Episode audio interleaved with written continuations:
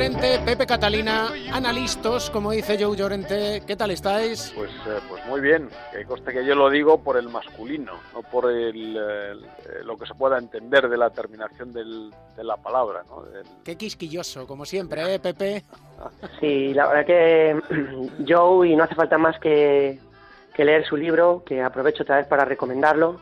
Hay que darse cuenta de, de cómo cuida siempre el lenguaje, ¿no? Y qué defensa, además, sigue haciendo eh, del castellano, lo cual me parece que está muy bien, ¿no? Y es, y es muy respetable y muy apreciable. Yo, por lo menos, así las lo y el castellano, es lo que hay que defender. Ya está. Sí, señor, que nos las hemos tomado la semana pasada, eh, ricamente, en Semana Santa, después de las procesiones. Gracias por el permiso. Ahora ya de vuelta a la normalidad y con una ingesta calórica bastante inferior a la que hubo la pasada semana. Espíritu de remontada, dice Joe Llorente. No sé cómo veis a los San Antonio Spurs, que desde hace 20 años marcan el camino, pero que quizás, yo no sé si este año se empieza a notar cierto desgaste ya. Bueno, yo lo que creo es que no, vamos a ver, los jugadores nuevos que, que han reclutado, eh, siguiendo también un poco lo, de lo que hablábamos la, la semana pasada, no tienen son buenos jugadores, pero les falta un poco el, la característica hasta que tenían los grandes de jugadores de, San Antonio durante los últimos años. Y bueno, pues eh, yo creo que la labor es ahí del entrenador, de Popovich, de ir construyendo poco a poco el, el, eh, ah, bueno, pues el equipo como era antes, ¿no? O sea, para mí el mejor en los últimos años el mejor equipo, yo creo que perdieron un anillo ahí a lo tonto con el, con el triple del hombre este de Ray Allen. Y, um, y bueno, hombre, también eh, les, un poco pues se nota se nota el paso el paso de la edad. No sé qué, qué te parece a ti, Pepe. A mí me parece que están condicionados este año con la baja de Kawhi Leonard, que realmente era el jugador que tenía que tomar el testigo y que no ha podido jugar apenas creo que unos partidos en toda la temporada y eso les ha condicionado mucho, ¿no? Y de su presencia o no en, lo que queda de competición, pues eh, pueden depender muchas de sus posibilidades. Siguen siendo fiel a una idea, que es la idea del concepto colectivo por encima del concepto individual, y eso no significa que no tengan grandes jugadores. Pero eh, a pesar de ello, ellos siempre han apostado más por una mezcla, porque además los Spurs siempre han respetado mucho lo que pasaba al otro lado del océano, especialmente en Europa, una mezcla de lo mejor que te puede dar el baloncesto norteamericano, ¿no? que es eh, el físico, la capacidad atlética, con el jugar al baloncesto de la forma correcta que se practica en Europa, con ese sentido colectivo, con ese pase extra, lo siguen haciendo. Eh, quizá, pues eso, les falta el sustituto eh, natural, no, no en la posición, sino en liderazgo, pues de lo que ha sido Tim Duncan, que en su momento tomó el relevo de, Robinson, incluso llegaron a coincidir, como le pasa a Lenar ahora con Duncan. También es verdad que, bueno, pues oye, Tony Parker se va haciendo también veterano, Manu Ginobili, pero los que hay alrededor y que no son tan conocidos siguen, yo creo que fieles a esta filosofía y tiene mucho mérito que sin tener una, una gran estrella, eh, aunque bueno, también tienen a Pau Gasol, evidentemente que es una superestrella también, pero en un momento como el de Parker, como el de Ginobili, tiene muchísimo mérito que sigan estando en la élite, que sigan estando en la tercera cuarta posición del oeste, que lleven muchos años, muchos años metidos en playoffs, sobre todo en un sistema el norteamericano que está concebido para que nadie se, se quede mucho tiempo en el poder. Y los Spurs, a través de esta filosofía, llevan mucho tiempo en el poder y hay que quitarse sombrero para ellos. Yo creo que no será la, franquicia más excitante para algunos, donde el individualismo prima en los Estados Unidos, pero es la mejor de todos los deportes norteamericanos de los últimos 20 años. Bien, eh, completando un poco lo que decías, eh, desde que está Popovich en, el banquillo, los San Antonio no, no ha faltado. Siempre que, ha hecho la temporada completa con el equipo, eh, San Antonio no ha faltado a, a, los playoffs. No sé si luego hablaremos de los playoffs, pues por eso lo digo. Sí, lo vamos, lo vamos a hablar luego, no, pierdas el Y bueno, lo de lo de Leonard es un poco un, misterio, ¿no? Lo que está pasando con este chico y, bueno, pues es una remora enorme porque en teoría en teoría era el jugador franquicia, como dicen los los americanos, ¿no?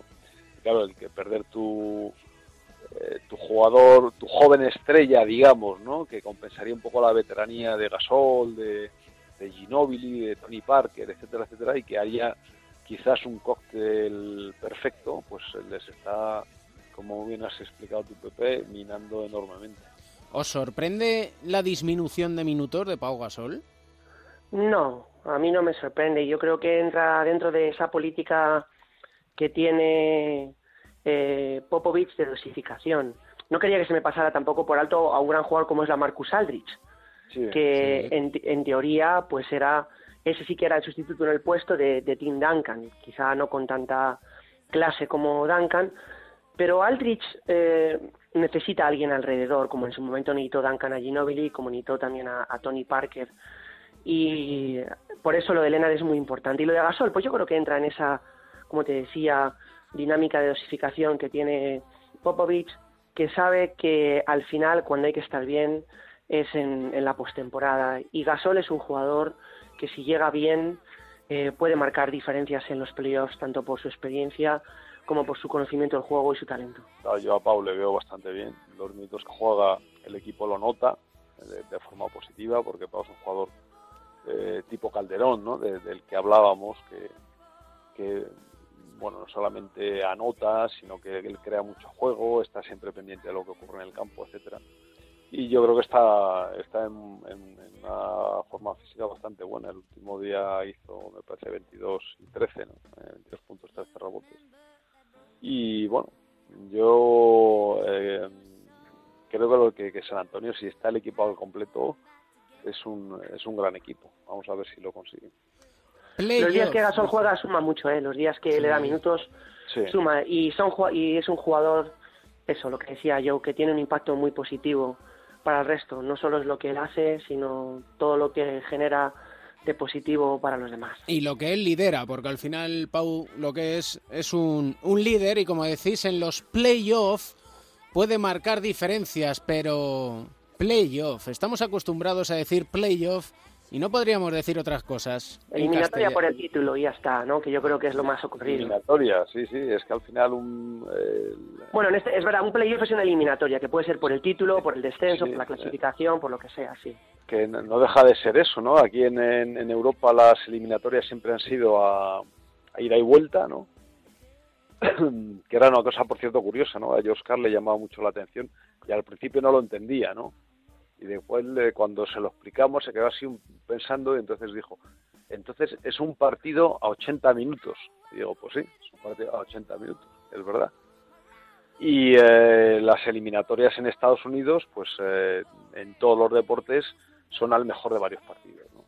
Pero no deja de ser una eliminatoria de hecho la propia, la propia eh, configuración de la palabra en inglés es jugar y fuera, playoff, ¿no? Es un poco la, la idea del inglés en esto que es un idioma muy gráfico, muy elástico, ¿no?